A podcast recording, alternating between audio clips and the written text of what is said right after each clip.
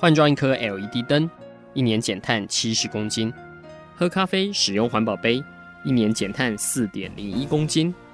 上班出门前记得把保温电热水瓶的插头给拔掉，一年减碳一百五十七公斤。面对气候战役，对抗地球暖化，可以是个人的事，更需要政府及企业的参与。台达电子文教基金会邀您一同寻找既能提升生活品质，并可大幅提高能源使用效率的提案。欢迎收听《气候战役在台湾》。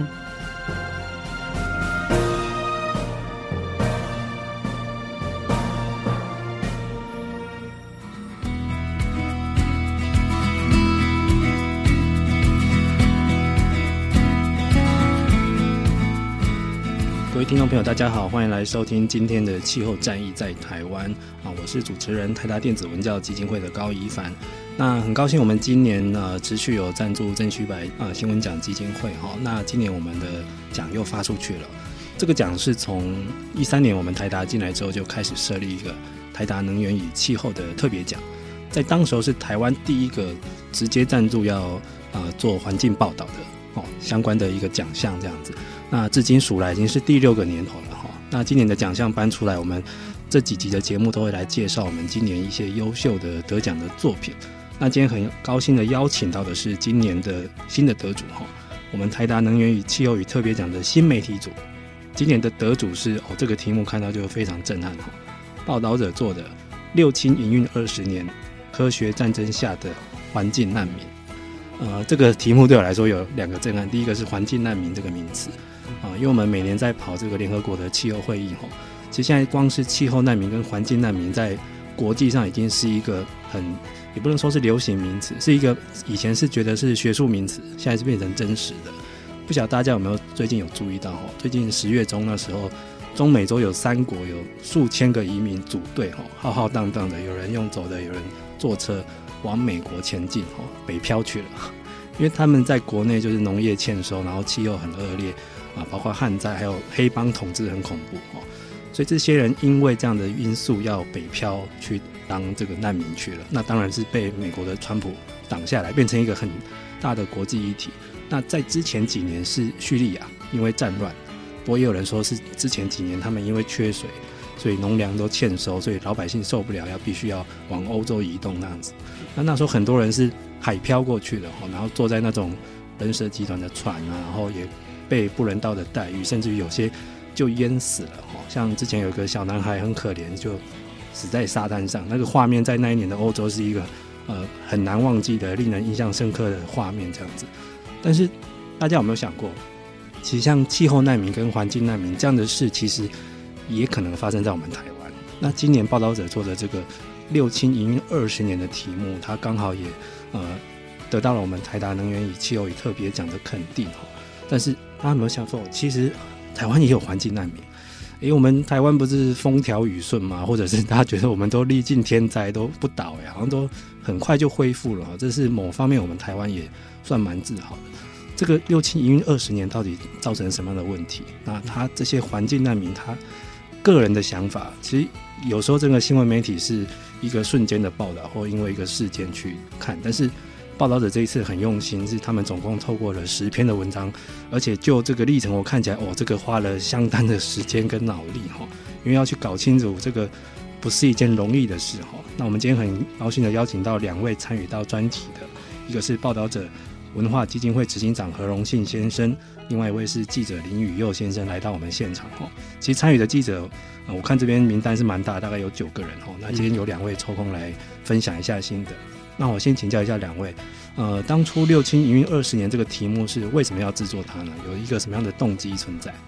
呃，我是很荣幸哈。报道者三年前成立的时候，就先做了一个五氢的专题，因为那时候高雄的五氢厂哦，在当年行政院长郝柏村承诺营运二十五年之后要关厂，时间到了之后，他呃必须要依照承诺进行关厂的作业。那报道者非常关心环境的议题。所以三年前我们就已经做了五清官场，那高雄的石化业未来何去何从这样的题目。那当时心里面就有一个想法，就是五清官场终究它是走入了历史，虽然它曾经造成过的危害，还有后进居民所造成的进行的抗争，这些呃都值得在历史上面写下记录。但是它官场之后，对于高雄的呃空气的污染负担就告一段落。可是。台湾各地还有非常多的重大的固定污染源，仍然在产制。呃，我们近年来特别关心的这些空气的污染，因为台湾在长期经济发展之后，逐渐呃意识到环境议题的严重，然后开始在进行环境保护的过程，先从土地，先从水开始。那这些年来才慢慢关心到空气。我们也是这几年来才看到 PM 二点五这件事情，才注意到它的严重性。嗯，那所以呃起心动念是做完了五轻。之后，我们觉得有责任对于重大固定污染源做进一步的追踪调查报道。那很自然的就想到说，五清做完应该做六清。嗯，然后六清那时候放在心上，然后觉得哎该做，然后后来发现哎，今年也就是三年后，居然是六清营运迈入二十年。所以呢，我们就从五清到六清这样的脉络，然后呃，来希望来关心空气污染的调查报道，然后而且希望是在六轻营运二十年的这一年推出。嗯，那它的重要性是在于官方在这一年，今年哈，经济部工业局正在要对六轻进行营运二十年的总体检，所以它也很有现实上的意义。所以这两条脉络对我们来讲，就是从五轻关心到六轻，以及能够透过报道跟官方要体检六轻二十年的动作，一起发挥监督六轻的力量，是这个专题的整个的核心精神。是的，其实刚好这个今年也是二零一八哈，这个六轻从一九九八年它第一套那个生产设备开始投产以来，刚好满二十年哈，这二十周年是需要一个总体检了哈。过现在其实我看一下资料，其实工业局从去年底已经开始陆续要对六轻做一个二十年的一个整个检查。对，而且他要一检查到，呃，他要花三年的时间，因为六轻厂区太、嗯、太庞大了。是的，这个、嗯、先跟各位听众朋友们做个名词解释哦，大家可能会觉得一二三四五六轻照顺序数是这样，其实呃，我们国家在做这个石石化工业有它一套逻辑哈。那当初一到五轻都是中油体系的，就是。第一轻油裂解厂，哦，所以简称呐。嗯，那大家可能记得之前还有个国光石化的大投资案嘛，哦，在马总统时期后来宣布终止，其实那时候就叫八轻了，哈，就照顺序数下去这样子。但是六轻其实就是民营的，它比较特别，它是台塑集团自己要做的。不过像我以前跑过那个六轻，其实我也知道哦，这个要搞懂这么多的专业数据，哈，就是你光看那些，好像在上那个化学课程，哈。我们今天邀请到林宇佑哈，宇佑这个你负责非常难的这个系统性造假的这个部分。宇佑，你是专科出身吗？还是？诶、欸，我们所有做六亲的同事都不是，就是有这方面科学背景，对，都该上了很多课了，对，自己做了很多嗯努力。那宇佑在这个专题里面是负责蹲点卖聊，还有在负责系统性造假这个吗？有没有什什么样的发现？是，呃，第一波的部分主要就是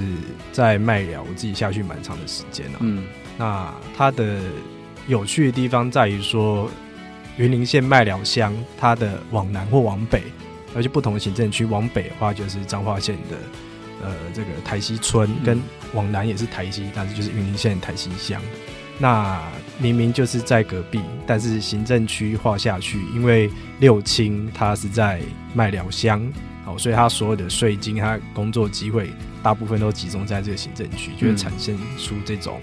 呃隔壁的县乡镇，但是完全不一样的人文风貌，跟对于六亲完全不一样的态度，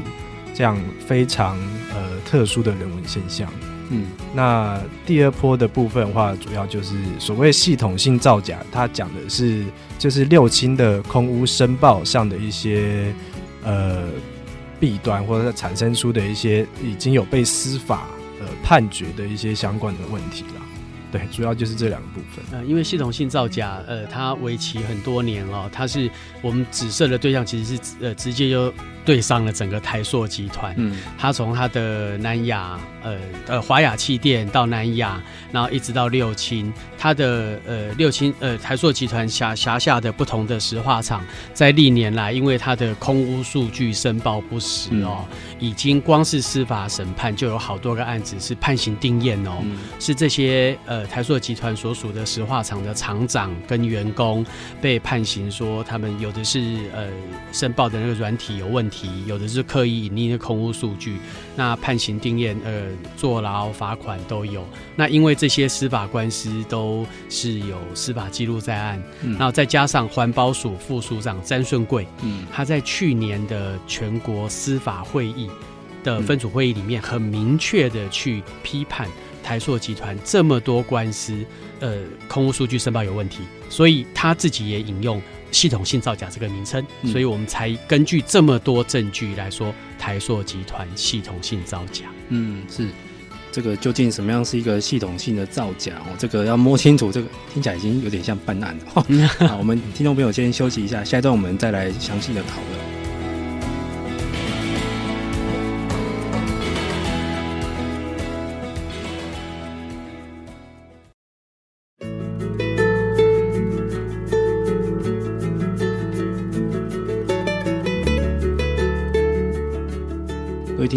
大家好，欢迎回来。今天的汽油战役在台湾，我们今天邀请到的是报道者文化基金会的执行长何荣幸先生，以及他们的记者林宇佑先生，哈啊，两位来分享今年的呃曾旭白的台达能源与汽油特别奖的新媒体组的得奖作品《六轻营运二十年：这个科学战争下的环境难民》系列报道，哈。那这个报道现在大家如果有手上有不管是行动装置或者是网络，可以马上点进去看，哈。你可以发现有十篇文章，这个内容非常的扎实哈。然后从不同的面向，从在地的人文，还有他六亲的这个到底什么是科学战争，甚至于这次我个人觉得最劲爆的就是系统性造假这个，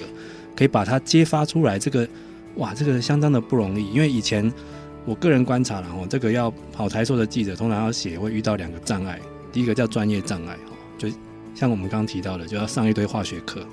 然后甚至于上一堆法律课，OK。那光这个障碍就会把一些记者吓退，就是可能会有心无力，他真的不懂哦，就是没有慧根，搞不懂，或者是说不过那些他们的专家之类的。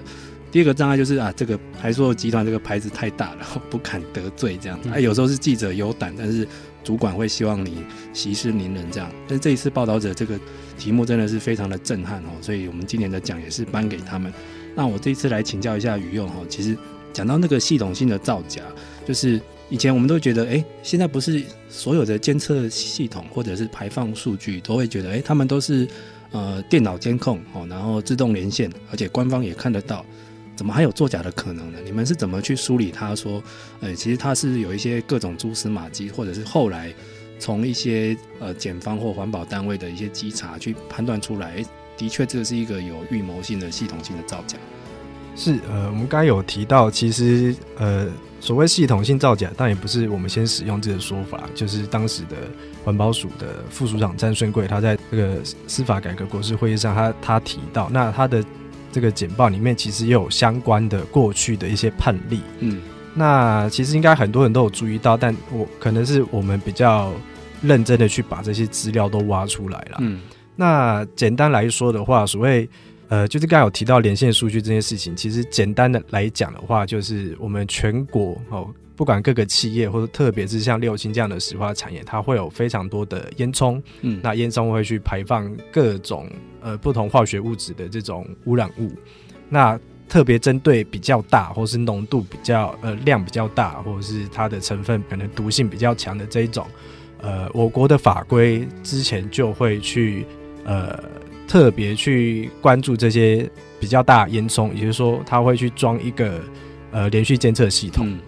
好，那这个东西它简称叫 CEMS，就简称叫 SIMS。对，所以我们讲的所谓系统台塑集团系统性造假，主要都是针对 SIMS 的部分。嗯。那大家都会觉得说，哎、欸，那如果你有装一个装置，然后连线，而且它那个数据是每分每秒二十四小时不间断的会传到当地环保局，嗯，六轻的话就是都传到云林县环保局，那感觉应该是很资料公开透明啊，嗯、应该是没有问题。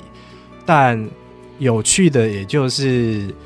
这故事其实真的可以讲很久了。那简单的说的话，有趣就是。哎，所有数据真的都没有问题。嗯，那你相信吗？那以前的公务员可能大家都觉得啊，我工作那么多，我为什么要自己找麻烦？干嘛没事找事干？对，去纠错这样。对，那但是呃，就好巧不巧，我就反正呃几年前就桃园有一个稽查员，嗯，他觉得哎、欸，对，数据真的都没有问题，那真的没有问题吗？怎么可能？怎么怎么怎么可能？好，所以他就他也花了非常多的心思去找了呃非常多的学者专家来问，哎、这个到底要有没有什么样的方法可以去找出这数据是真的还是假的？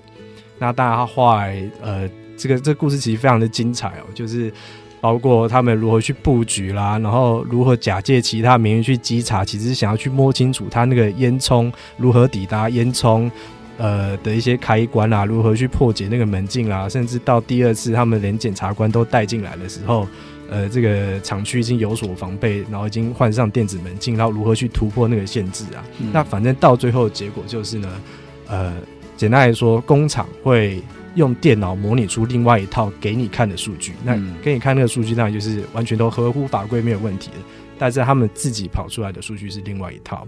哦，就有有点像以前都说企业有两本账，在中间动手脚，只是他这次是在软体城市上面，还有申报的过程当中动手脚。哇，这也算蛮用心计较的，是。那这个要追相当的的费力啦。嗯、那但是华雅气垫就是桃园华雅气电那一案，确实是成为是全国 SIMS，因为 SIMS 不是只有六亲友，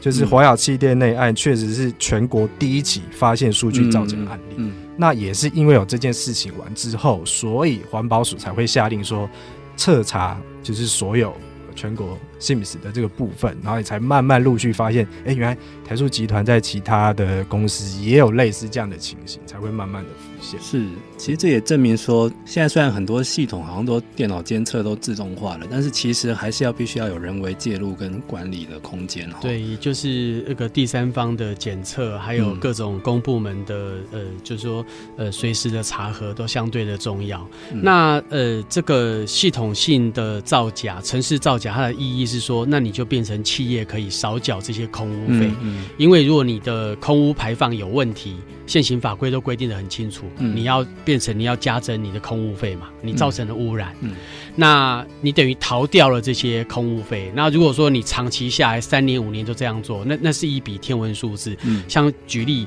呃，最新的例子是云林县政府后来对那个呃台塑六轻所追缴的空污费就高达十亿元。嗯那这个是至今追缴的数字最大的一笔，嗯，呃，那就代表你，当你这个如果说被认为是城市造假，那你所逃避的空屋费可能是有多大的数字？就是要追溯到历史哈，就一切都要再缴回来这样子。嗯、可是相对于六轻一年的营业额那么多几千亿，其实空屋费没有多少钱呢？是的，这个也是九牛一毛。就像我们之前有时候在跟朋友开玩笑，你要罚某个很大的企业那个几千几万块，那到底是谁在羞辱谁？就是要有一些等比例的，然后。不过这一次报道有另外一个议题，我觉得也是做得很好，就是一个科学战争。嗯。现在大家有没有发现，就是现在很多那种环境监测的数据，常常呈现就是官方或企业哈，跟民间的感受是两回事。嗯。所以现在感觉有一股就是。公民科学在兴起，就是民众要自救，是用很多自己的监测仪这样去反制官方的数据。嗯嗯嗯、其实这一次这个报道里面也有论述到这个现象哈。对。那不过我觉得里面讲述到一点是说，好像这种长期以来这种民众的这种跟专业经理人之间这种知识落差，嗯嗯，一时间好像很难弥补哈。这一次像麦寮跟台西当地的民众是怎么样去自救的呢？然后他们面对这么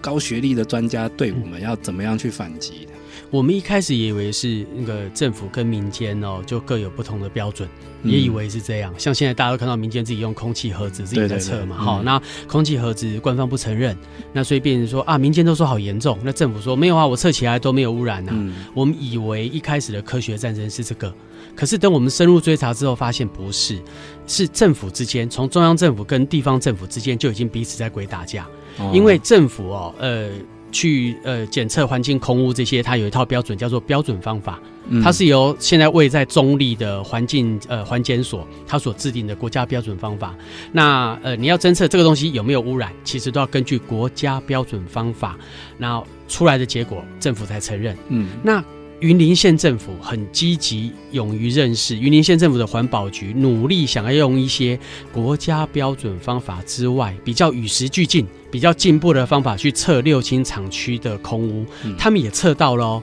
结果最后的结果，环保署不承认。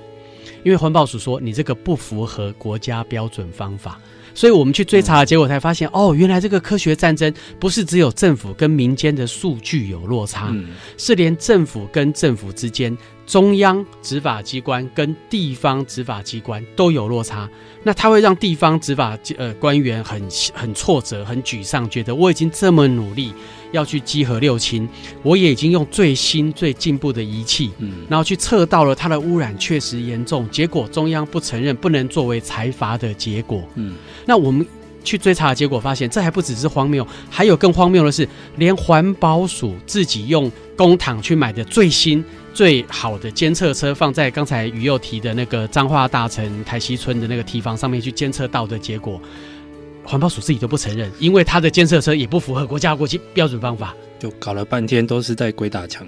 对，但是国外等一下可能可以有过多一点时间说明。国外他愿意把这些与时俱进的方法叫做参考方法，嗯、它可以作为裁量的依据，嗯、这样才可以拨开这些科学战争的迷惑。不然永远都是只有国家标准方法规定的，可能已经很落伍的方式才能够作为开发的依据。嗯。OK，好，各位听众朋友，现在想必已经迫不及待要去点这些文章看个清楚哦。好，那我们在这边先休息一下，下一段我们再来听听看这个科学战争到底透露什么样的玄机。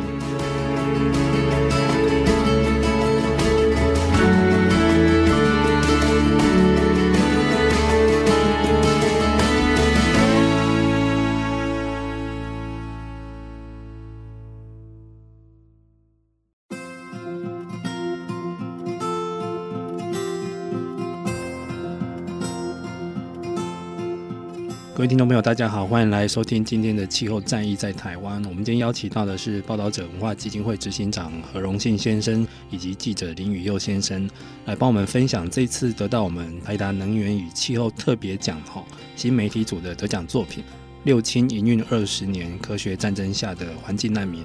呃，这个系列是反映到今年刚好是六轻它投产二十周年哈，从一九九八年到现在。但是他这二十年来其实走来也是风风雨雨啦哈，在从经济贡献上是台湾很重要的支柱是没有错哈，这个一年营业额上兆这个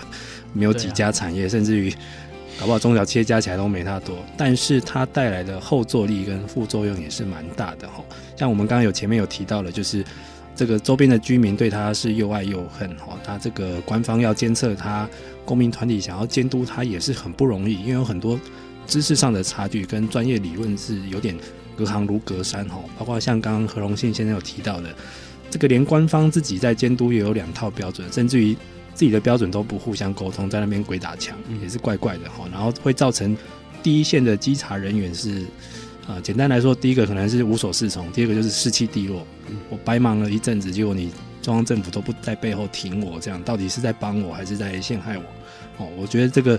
呃，这个报道是写的巨细靡遗，就是把这些细节都交代的很清楚哈。那还有一点，我觉得，呃，这个真的是很好玩的现象。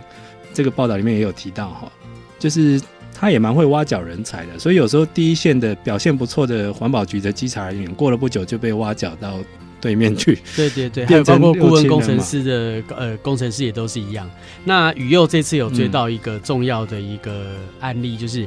跟着那个云林环保局一起去集合六轻的顾问公司的重要的那个呃成员，在下一次开开庭打官司的时候，就已经被六轻挖角过去，站在坐在六轻的那边了，就已经从原本你的同志，下一刻出庭的时候变成你的敌人了。怎么好像在看古惑仔电影？这种帮派之间的这个下一次，哎、欸，我这边的大哥小弟怎么突然跑去投靠对面的人嘛？哇，这个事情。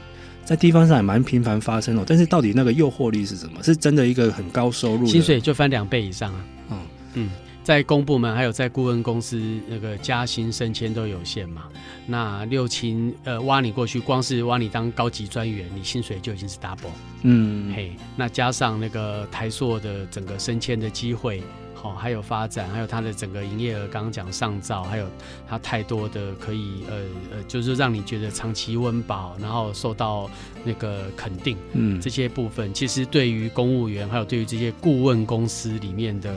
这些呃专业技术人员，其实诱惑很大。这个真的呢，因为其实像如果常常跑环境议题，就会接触到很多这种环工背景的这些专业人才。其实他们的人也是大量在公部门跟民间企业或第三方监测单位这边流动哦。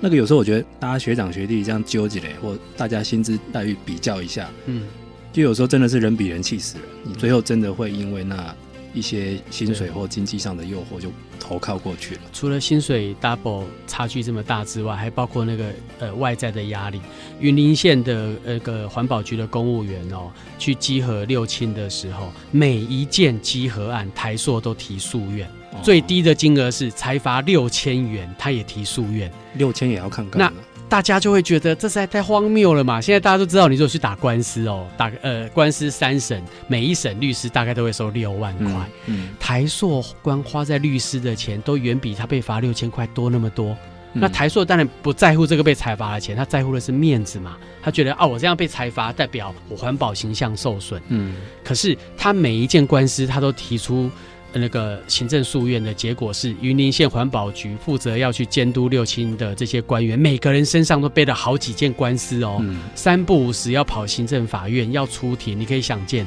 薪水比人家低，工作压力比人家大，工时又比别人长，你身上又背那么多件官司，嗯、所以这完全是一个不对称的战争。所以，我们这个专题做到最后，深深的感觉台塑已经发展成一个。呃，目前从中央政府到地方政府现行的体制难以去驾驭监督的一个大怪兽。嗯，如果能够成为一呃组成一个国家的一个独立单位或者一个专责机构，因为它实在是影响太大了，营业额上兆元，占 GDP 十趴以上，那这样子的一个大怪兽要有一个专责机构来监督它，才能够有足够的能量跟它抗。这个有点套用现在的流行名词哦，这个也要组国家队才能监督它，不然一般中小企业或个体或是甚至地方上的公民团体要与之对抗，有它的能力哈限制了哈。这个刚刚的情境就让我想到最近有一部日剧叫《下町火箭》哈，嗯，其实大家讲它有一部分情节在讲这种中小企业面对大企业这种诉讼战的这种压力，我光打官司的钱都交不出来，我凭什么跟他打？所以有时候就是也只能摸摸鼻子就认认吃亏了这样子。那不过这次报道里面有点出一套地方上才知道的这种事实，就是其实有时候这种地方上的一些政治人物，甚至于是乡长啊、乡代议员、立委这种，其实跟企业的关系也是很很难捉摸的，好像一下子到底是为民喉舌，还是其实他是被企业收买，就是当地民众好像心中自有一把尺。哦，宇佑要不要谈谈这样的观察？是呃，因。六星今年是二十年嘛，那在二零一零年那个时间哦、喔，其实刚好是进到它的那个设备的一个不稳定期，嗯，哦，也就是说，呃，事实上来说，那时候发生了非常多次的大大小小的火灾，嗯，那搞得呃当地非常的紧张，那当然就有一些地方上的大头哦。就跑出来，就是说啊，我要要替这个乡亲争一口气啦，然后、嗯、我们要围场啦，不要让台塑车什么进出啦，你一定要给我们安全的环境啊，什么就在门口包围在撂狼的那一些。对对对对、嗯、啊，那些到现在都还找得到新闻片段，嗯嗯，甚至当时都上这个政论节目去侃侃而谈啊，谈、说他们居民多么的呃可怜啊，遭受这个环境啊，如何如何的。但是这些人呢，其实。到现在，哎、欸，也都还在。嗯、那有的是当现在的乡长，有一些是当议员。那我们这些也都有去找他们，请他们再谈一谈，嗯，现在的想法，甚至当时的想法。那当然了，就是说法就不一样了。嗯哼，哦，就是说啊，这个有些大爷都讲的，这个乡长都讲的很白啦，就是啊，这是我们的生存方式嘛。你如果没有办法赶台塑走，那他又那么大，那我们当然要有一种跟他就是好好的相处嘛。了解，只好适应他了。是我只好从他身上卡点油回来，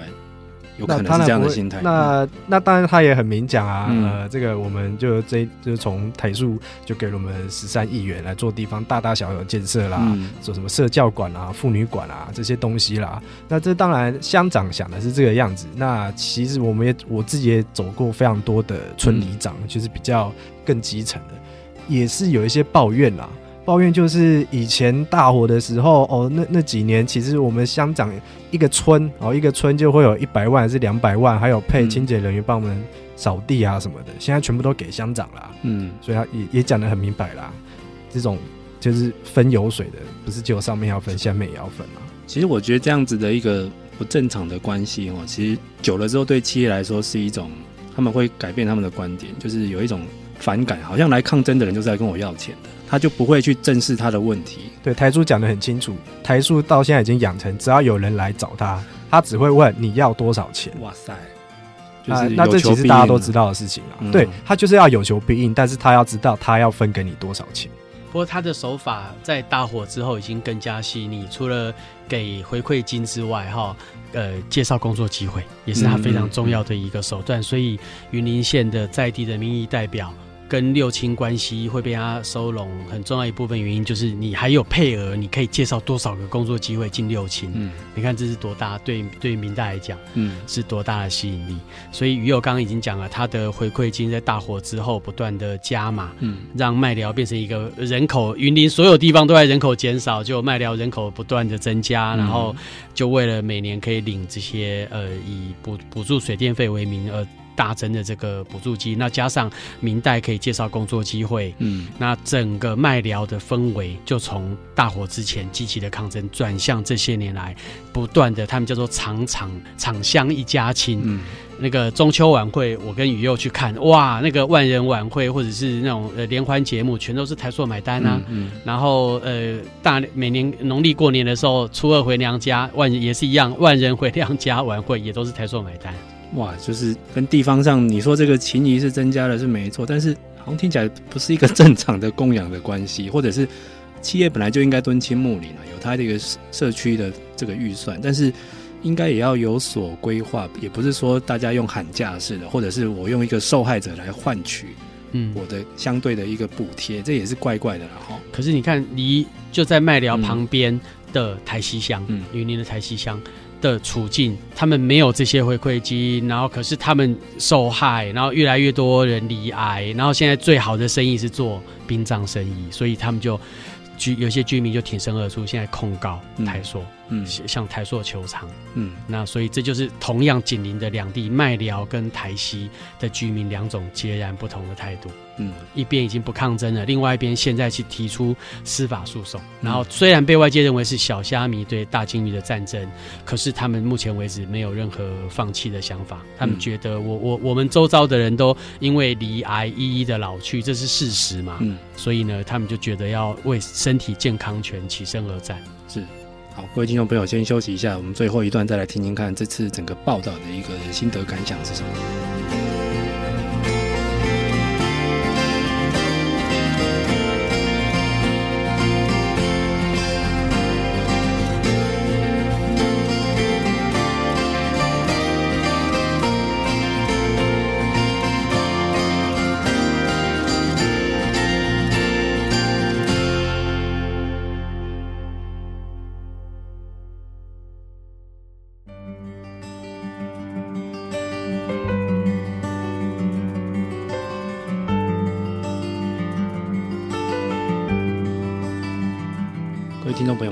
收听今天的气候战役在台湾哈，我们今天邀请到的是报道者的两位，这一次我们得奖专题的制作者，六轻营运二十年科学战争下的环境难民的系列报道哈，啊，一位是何荣幸先生，一位是林宇佑先生。那我们前面都有大概提到了哈，各位听众朋友们，如果你们现在有兴趣，可以点进报道者的这个网页去收看这次一个很扎实的十篇的报道哈。但是我觉得这一次整个报道的重点是一个科学战争这件事情。呃，它不只发生在我们刚刚所谓的那种污染监测面哈，就是官方、民间、企业不同调，它甚至发生在法庭里面哈。像我们刚刚有提到，就是其实，在台西乡，其实它没有啊、呃，它算没有六亲的受贿，因为六亲蛮多社区的供养是往麦寮去这样子。那当地的居民想要做一个控告或诉讼的动作，那应该也不是为了钱，因为真的很多人都往生了哈。这个旷日费时，但是法庭在认定他的这个有没有沉醉的因果关系上，现在算是蛮严格的，而且是他要这么直接的科学举证哦，用空气污染来说是非常困难的，对居民非常不利。我们去看我们的记者去看开庭的状况，哇，那真的是你会觉得这个官司怎么可能有胜算呢？台硕的律师在开庭的时候就直接要这些台西乡的乡民。你要去能够举证说，到底是六轻这么大厂区里面的哪一根烟囱，在民国哪一年哪一天的几点几分，它排出了什么物体，结果造成了你说你们家人呃因此离癌而死亡。他要证明这样的因果关系，请问这些居民有有什么能力可以去证明说，哎，是哪根烟囱在什么时候排出了什么物体？他明明知道这些。空气都有恶臭，他明明知道他的家乡十年前、十年后居住起来的空气品质是完全不一样的。你的经验法则告诉你完全不一样，但是法律上面要求这种严谨的因果关系，他的确难以举证。那加上举证的责任现阶段是在他。嗯，所以呢，这个官司对他非常不利。可是我们看到从，从呃日本近年来一些环境的呃诉讼的争议哈，日本的法律体系已经逐渐的比较愿意采用比较宽松一点的呃，不是直接的因果关系的认定，而是用高度关联性，就是我可以证明说你排出的烟囱跟居民的健康有关系，这样子的关联就可以作为法律判定的依据，嗯、以及。呃，包括英国跟美国，有些司法体力的调整，也逐渐转向举证责任的反转，也就是变成是被污染、被控告的这一边，由他们来举证说我没有污染。如果法律上面能够变得比较友善一点的话，嗯、那这样的呃小虾米对大金鱼的战争不会那么不对称啊，双方可以比较平等的就事论事的来看这些污染有没有高度的关联性，嗯，然后这些污染的责任。双方能不能去理清？是对。其实各位听众朋友们，先做一些背景解释哦。其实要证明这个污染跟健康这个直接关系哦，这是最难的。对。然后空气又是最难的，土地跟水还比较容易找到哈。因为空气你不晓得它哪飘来的。然后刚刚其实荣幸先生有提到哈，从哪根烟囱飘来，我哪知？其实六亲就四百根，但是你周遭没有其他的重大污染源啊，就只有你六亲啊。是，可是六亲要你讲说，那所以是哪根烟囱呢？是啊，四百选一，哇，这个太难了吧？对对，这个已经这个就算找那个化工化学系的教授来，应该也办不到。所以这个是科学战争的另外一个谜团，就是同样对于六轻的污染，到底有没有严重的污染？坦白说，这几年来民众的眼中看到的不同科学家的研究结果也都不一样。嗯、有的科学家像台大的呃那个詹长权教授的团队说污染也很严重，他们是长期的流行病学的调查。那有的政大的李俊章老师他们的团队哦，成大对不起，嗯、李俊章老师的团队呃根据尿液研究的结果说，哎污染不太严重，所以最最后，那个许错过小的学生没有迁校，嗯、又回到原本校区去了。嗯、那这是我们这次感受到的另外一种科学战争的迷雾，就是科学家各有各的研究。那到底我们要相信谁呢？那我们这次努力想要让读者去呃了解说，科学研究都值得尊重，因为它都是值得检验的。可是我们仍然需要把不同的科学研究做一个精细的对比，有的是好长。非常时间很多年的流行病学研究，有的是几天之内的尿液调查。嗯，那这样子的研究真的应该要放在同一个天平上面说，诶，他们一样重要吗？还是说就事论事，有的研究更有说服力，也登上了国际期刊，也经过同侪审查。那有的研究呢，值得参考，可是它时间没有那么久，它也没有那么多的国际权威期刊的专业认定。那所以参考可能可以。但是，是不是可以作为决策的依据呢？恐怕还不够。那这样就能够一步一步慢慢去揭开这些科学战争的迷雾，免得说哇，科学家啊，有的说有污染，有的说没污染，所以最后啊，算了，大家都不知道，那这件事情就不了了之，嗯、对不对？我们这么多年来都是这样嘛。嗯，对。其实就像我们呃台达这边常在讲的能源选项，也是常常见到两派学者互相隔空叫骂，但是你不晓得要信谁，一边说有事，一边说没事，所以这个老百姓哇，这个。处在这种环境下，还真的蛮难自处的哈。宇佑这次在麦寮蹲很久嘛，有没有一个当地人对你们讲一些？会不会有人要劝退你们啊？你们不要再来报台塑了，小心安全之类的？还是说很希望你们多写一点？其实都有哎、欸，但是 呃，威胁说不要来这个倒比较比较少。OK，那刚才讲这种健康的这个部分啊，其实很简单，你只要家人开始离癌，你就会开始比较相信那些有污染风险的。嗯。嗯那有些我有访问过那种，就是已经在里面上班二十年的这一种，他就他是壮年，大概四五十岁的的男生，他就说哦，我没有离癌啊，嗯，哦，哦，我就觉得真的没有污染啊。嗯，所以那我只是我我对我来说啊，我我的看法是，这对居民就是一种信仰啊。嗯、你只要相信他没有，除非你自己身体出问题，或是别人家人出问题，你才会开始觉得。就当你有切身感之后，那一些以前你觉得似是而非的，会开始比较相信，或者比较会有感觉一点。但是相信是一件事情。愿不愿意说出来是另外一件事情，因为你可能开始离癌了，但是你还在那边工作，或是你的所有亲戚都在里面工作，那你是没有办法，你是不敢讲出来的。嗯，对，对哦，因为以前就是有一种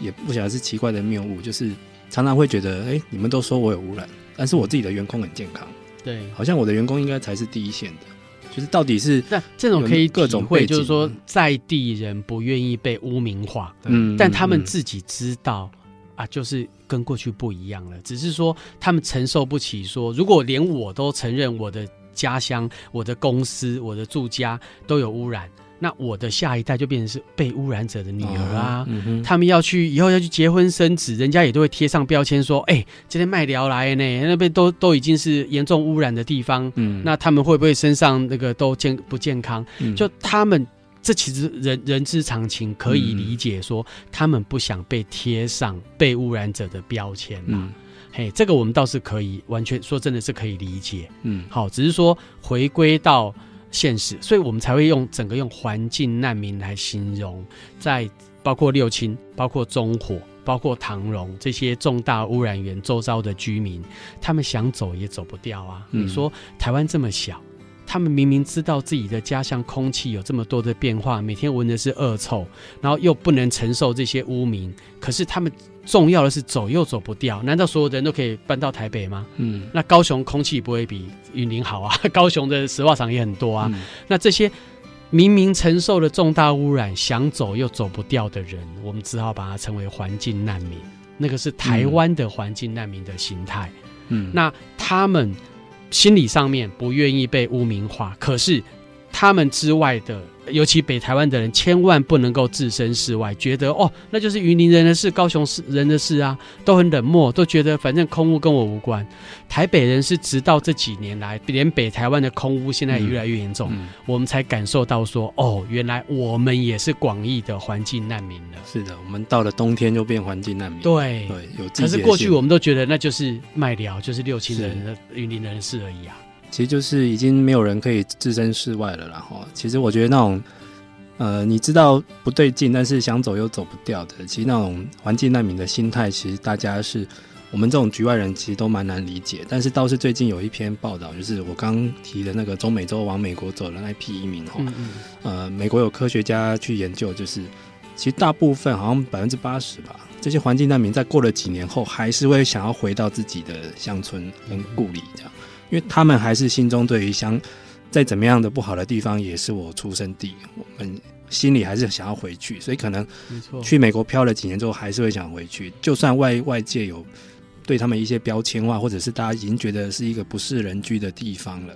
就这一种对于环境的乡愁，还有这种对于过去的怀念，还有对于这种已经大型的污染的无可奈何，这种一个交错的东西，然后这个情绪倒是蛮难。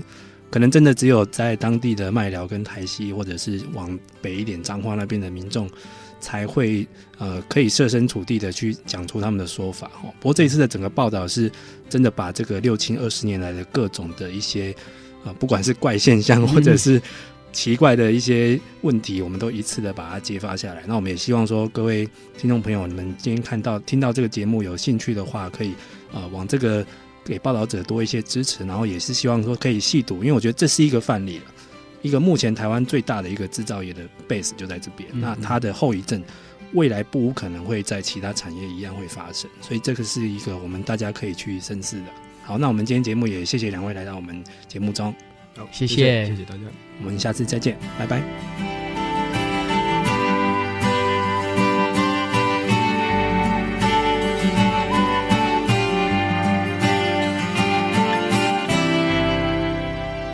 节目由台达电子文教基金会独家赞助播出。